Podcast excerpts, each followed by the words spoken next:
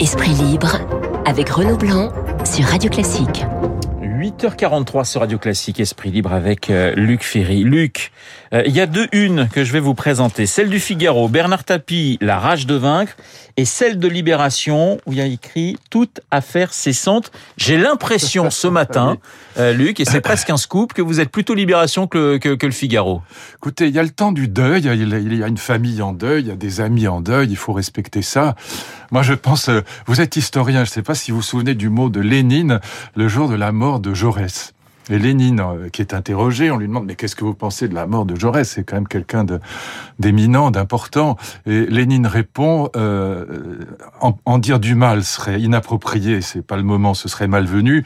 Je suis incapable d'en dire le moindre bien. Je suis exactement dans la même situation. Pour une fois, d'accord avec Lénine, ça m'arrive rarement. Voilà. À propos de tapis, c'est pas le moment. Ferry, marxiste, léniniste. Euh, je n'ai aucune matin. envie d'en dire du bien. Je n'ai rien à en dire du bien. Voilà. Donc Ouais. euh, C'est pas votre tasse de thé. Les Non. années, les années, Non. ce qu'on appelait les années tapis, ces années 80 là, c'est pas franchement votre tasse de thé. On en parlera une autre fois Ouais. de cette gauche euh, friquée mitterrandienne. Bon, c'est une autre, euh, c'est pas le moment. Voilà, donc je, je maintiens le mot de de, de Lénine. euh, Voilà, en dire du mal n'a pas de sens aujourd'hui, en dire du bien, mais totalement impossible. Voilà, vous avez compris que Luc n'est pas tout à fait du, du même avis ou la même, le même sentiment que Franz-Olivier Gisbert, qui était mon invité Ah, à 8h15. les Mais ça, Marseillais et footeux, c'est normal. Mais, mais c'est le choix, c'est la diversité Voilà. sur Radio Classique. Il y a des gens qui aiment, d'autres qui aiment moins. Alors, je vais pas vous euh, rester trois heures sur Bernard Tapie. J'ai bien compris euh, que vous aviez pas trop envie d'en parler. Je vais vous faire écouter, euh, eh bien, Xavier Bertrand sur la date retenue par les Républicains le 4 décembre prochain. Il plaide pour des discussions avec les différents candidats. Et puis ensuite, vous allez essayer de me faire m'expliquer, mon cher Luc, ce qui se passe à droite, parce qu'on ne comprend pas grand-chose. On écoute Xavier Bertrand. Il était ce matin, eh bien, sur nos confrères de France Info. Le 4 décembre, c'est tard pour se mettre d'accord, pour s'entendre. Parce que moi, je vais pas faire campagne contre des amis avec qui je veux gouverner. C'est l'idée justement d'avoir une équipe. Donc il s'agit pas de se répartir des postes. Il s'agit tout simplement de se dire on veut gagner oui ou non. Et si on veut gagner, le 4 décembre, je le dis clairement, c'est très tard. Et si en plus on s'est déchiré avant, alors là je vous dis, c'est clair, c'est rideau, c'est terminé.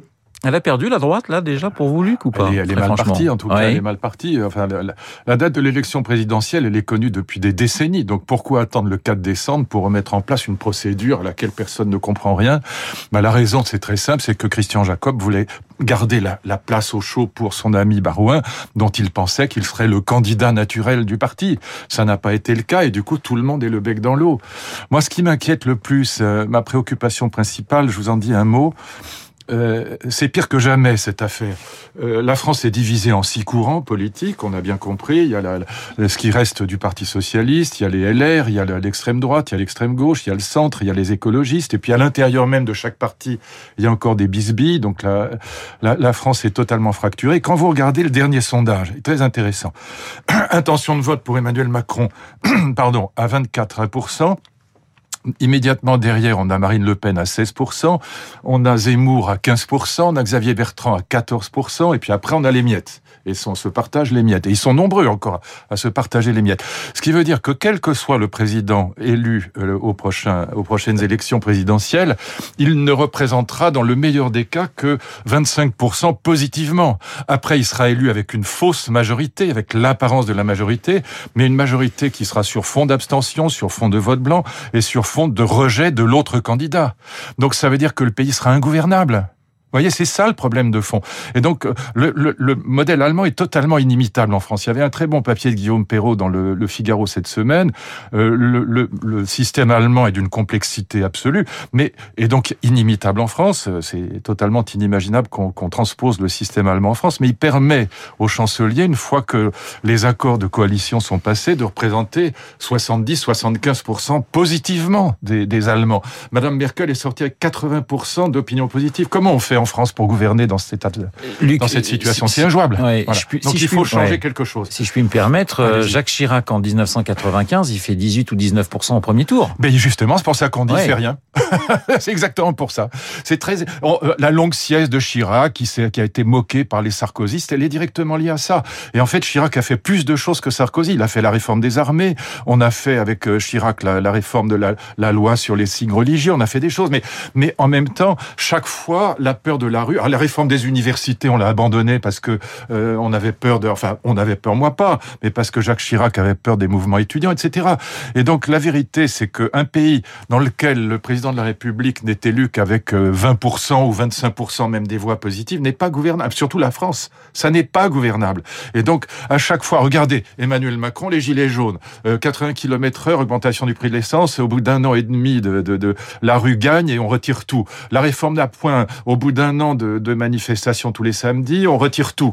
On retire le haut et le bas. Donc, euh, on passe son temps à reculer devant la rue. Donc, comment on fait? Mais justement, alors vous parlez de faire une, une réforme. Ça, ça, signifie quoi pour vous, Luc Ferry? Faire une grande réforme pourrait éviter finalement cet émiettement et qu'on ait une France qui soit gouvernable, quel que soit oui, le gouvernement. Je pense qu'il faut qu'il faut qu'il y ait une France. Il faut que le président de la République représente au moins peut-être 35, ne rêvons pas, ce sera pas l'Allemagne, hein.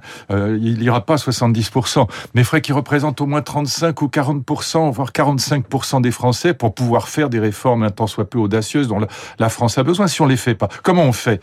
Euh, il y, a, deux moyens si on n'introduit pas de la proportionnelle, euh, mais on peut aussi réfléchir à la proportionnelle, enfin pour les prochaines élections c'est trop tard. Si on n'introduit pas de la proportionnelle, soit vous mettez un opposant majeur non pas, non pas un, un, type qui vient là pour un plat de lentilles, mais vous mettez un opposant majeur à Matignon, euh, ou bien, euh, pourquoi pas, vous faites la parité au lieu de faire, enfin, en plus de la parité homme-femme sur laquelle on ne reviendra pas, vous faites la parité droite-gauche. Et donc, vous faites la parité droite-gauche avec un gouvernement restreint bah de 15 un ministres. Un gouvernement d'union nationale, Un en gouvernement d'union nationale avec Oui. parité droite-gauche, en nommant, si vous êtes de droite, mettons que ce soit Xavier Bertrand qui soit élu, ou Barnier, ou Valérie Pécresse, soit un homme de droite, un gaulliste qui soit élu, eh bien, il met, euh, il fait la parité droite-gauche en mettant à gauche des gens qui sont compatibles, des, des, des, des, gens qui ont, des gens de gauche qui ont géré notamment, par exemple, des, de manière, euh, de manière honorable et talentueuse, des, des grandes responsabilités nationales ou locales. Voilà. Mais sinon, on n'y arrivera pas de tout. Alors les gens me disent c'est un doux rêve, c'est une utopie, l'union nationale, c'est pas possible dans le système. Mais je leur dis d'accord, ok. Imaginons que vous ayez j'allais raison. vous dire. Voilà. ce que j'allais vous Mais dire. dans ce cas-là, de toute façon, c'est Oui. mort. Dans ce cas-là, c'est carbonisé. Ça fait euh, 30 ans qu'on n'arrive pas à réformer le pays. Et donc, le- la France décline, décline, décline doucement, doucement, parce qu'on s'en aperçoit pas. On a 8% de chômage. Euh, L'Allemagne est à 4%. Euh, donc, il y a trois pays ou quatre pays. La, Suisse est à 2,5 ou 3%. Donc, on est en train de couler tranquillos euh, parce que on n'arrive pas à réformer la France. L'échec du quinquennat de Macron, il est majeur parce qu'il n'a pas réussi à faire ni la réforme des retraites, ni, ni, ni la transition écologique, par exemple. Et puis pour le reste, il a fait un truc bien qui était la, la flat tax de 30% sur les revenus du capital, mais c'est pas une réforme. C'est une mesure qui ne touche pratiquement que le grand capital. Pour, à juste titre, hein, je suis pour. Mais c'est pas une réforme qui va mettre les gens dans la rue parce que personne n'y comprend rien. Ah, Vous êtes inquiet ce matin quand même, Oui, Luc. je, je trouve que ça va mal. Je trouve que voilà, euh, quoi qu'on, la droite est, l'extrême droite est à 31%. Elle est même à 35% si vous comptez euh, euh, Nicolas Dupont-Aignan. Vous a- en- si vous ajoutez Zemmour, Le Pen, Dupont-Aignan, l'extrême droite est à 35%. Euh, La droite est aujourd'hui dans les choux parce qu'elle a, elle a été incapable de, de trouver un candidat pour l'instant, ce qui est absolument ridicule puisque tous les autres sont déjà sur la ligne de départ. Hidalgo est là, Jadot est là, Macron est là, Zemmour est là, Le Pen est là. Non, la droite, elle, elle est en train de dormir. Bon, donc euh, il faut arrêter. Je voudrais justement qu'on revienne un petit peu sur votre famille politique, sur, sur, sur la droite, et notamment son positionnement par rapport à, à Zemmour, parce que c'est assez extraordinaire. Là aussi, on se déchire totalement dans le camp de la droite. Il y a ceux qui disent on ne peut pas parler à, à, à Zemmour parce qu'il il représente l'extrême droite, et ceux qui disent non, il faut débattre avec Éric Zemmour. Alors, quelle est votre, votre position? Vous êtes plutôt euh, euh, Abad qui veut débattre, ou plutôt Jean Rotner qui ce matin dans, dans, dans le De toute Figaro façon, plutôt dit Abad. pas, pas question de, de parler avec Zemmour C'est idiot. Évidemment qu'Abad a raison, mais c'est même, il faut aller au-delà. C'est pas une question de débattre ou pas débattre, c'est une question de répondre à ce, à ce symptôme qu'est Zemmour. Zemmour. Zemmour, il est le symptôme de nos lâchetés et de nos faiblesses et de notre incurie dans les, dans les territoires perdus de la République. C'est ça la vérité de Zemmour. C'est pas parce que Zemmour déteste euh, Victor Hugo et adore Robespierre que la droite va, euh, parler avec lui. C'est, c'est pas le ça le sujet. Ou parce qu'il préfère Pétain à De Gaulle, c'est pas ça le sujet. Ou parce qu'il aime pas l'Union Européenne, c'est pas ça le sujet. C'est pas ça qui fait que Zemmour est à 15% dans les sondages. Ce qui fait que Zemmour est à 15% dans les sondages, c'est encore une fois qu'il est le symptôme de nos lâchetés depuis 30 ans. Dans les territoires perdus de la République, dans les ghettos. C'est ça la vérité de Zemmour. Et donc, euh, qu'on débatte ou qu'on débatte pas avec Zemmour n'est pas le sujet. Le, sujet, c'est qu'on doit répondre à ce qu'il signifie. C'est ça, à, ce qu'il représente, à ce qu'il à ce qui le pousse. Et, on n'a pas mesuré l'exaspération des Français par rapport aux territoires perdus de la République. Moi, j'ai, je connais quelqu'un qui habite dans, dans le dans, en Seine-Saint-Denis et qui me dit voilà, euh, chaque fois que je rentre euh, chez moi le soir, je suis contrôlé non pas par les flics mais par les dealers. À l'entrée de mon parking, on, on vérifie que j'ai pas un indique dans ma voiture, etc. Et, et, ils font régner la terreur littéralement dans mmh. les quartiers. Ben, ça, les gens n'en peuvent plus. Et donc, quand quelqu'un lève le couvercle, un peu comme Trump a levé le couvercle du politiquement correct aux États-Unis, quand quelqu'un lève le couvercle, il le lève plus violemment que Marine Le Pen, eh ben, il représente quelque chose que, dont on ne doit pas se moquer. Et la réponse morale, la réponse moralisatrice, elle est totalement à côté de la plaque. Elle est ridicule. C'est ce que les intellectuels français droits de l'homiste ont fait contre Marine Le Pen. Ça n'a jamais empêché ni Jean-Marie Le Pen ni Marine Le Pen de monter, monter, monter jusqu'à représenter aujourd'hui, avec Zemmour, plus de 30% de la population française. Mmh. Et donc, c'est parce qu'on n'a pas répondu à ces questions. Donc, il faut y répondre. Et donc, euh, la, la, réaction morale est d'une stupidité absolue. C'est pas une question morale. Du reste, Zemmour, c'est pas euh, n'est pas le diable. Il n'est pas hitlérien. Bon, c'est pas euh, un jour Enfin bon, je, ne vais pas raconter nos débats, mais enfin, c'est pas un hitlérien, c'est pas ça. Il représente exactement ce que je viens de dire. Il représente l'exaspération d'un certain nombre de Français face au territoire perdu de la République. Luc, final. Luc, il nous reste deux minutes. Je voudrais qu'on parle de, de, ce rapport, de ce rapport sauvé euh, ah oui. sur euh, sur l'Église catholique oui, qui va faire beaucoup beaucoup ah de bruit. Oui. Puis c'est pas fini. On parle de 3000 euh, euh, pédocriminels au, au, sein de au sein de l'Église.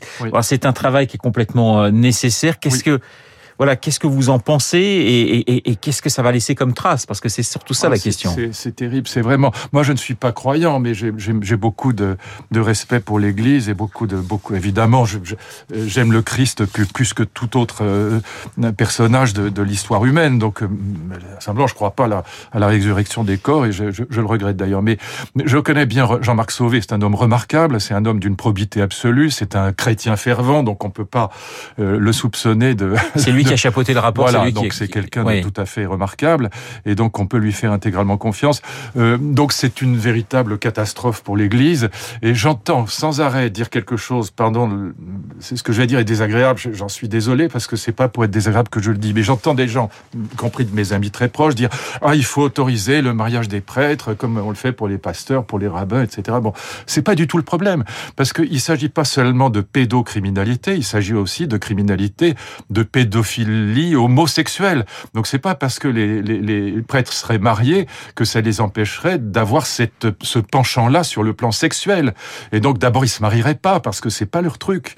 Voilà. Donc il faut dire les choses comme elles sont. Là, il faut qu'on comprenne bien que c'est pas, euh, ce ne sont pas des gens qui se marieraient avec une femme de toute façon. C'est pas ça sexuellement qui les tente, si je puis dire. Donc c'est c'est pas seulement la pédocriminalité, mais c'est une pédocriminalité homophile, si je puis dire. Et donc euh, c'est quelque chose qui est sexuellement très particulier et qu'on ne peut pas, si je puis dire, guérir par euh, par le en autorisant le mariage. Ça n'y changerait à peu près rien. Donc euh, il faut vraiment que c'est dans le recrutement des prêtres que la, la, la question doit se poser. C'est là que l'Église doit faire un véritable un véritable tri, un véritable effort. Mais je vous dis quand même la chose. Il y avait 45 000 prêtres en France en 1950. Il en reste 5 ou 6 000 aujourd'hui. Donc c'est très difficile aussi d'assécher le recrutement parce qu'il n'y aura plus personne. Ouais. Voilà. Donc c'est un problème pour l'Église. On oublie de dire ça, que 45 000 en 1950 et 5 ou 6 000 aujourd'hui, ça veut dire que le recrutement ne va pas de soi. Et donc euh, pour l'Église, cette affaire-là sera un problème absolument majeur. Les conclusions du rapport Sauvé qui seront donc dévoilées euh, demain, et effectivement un rapport dont on aurait beaucoup, très triste, vraiment beaucoup, beaucoup parlé dans les jours, les semaines, voire les mois qui viennent. Merci Luc, Esprit Libre, euh, comme tous les lundis avec Luc Ferry sur l'antenne de Radio Classique. Il est 8h57 dans un instant. Lucille Bréau et le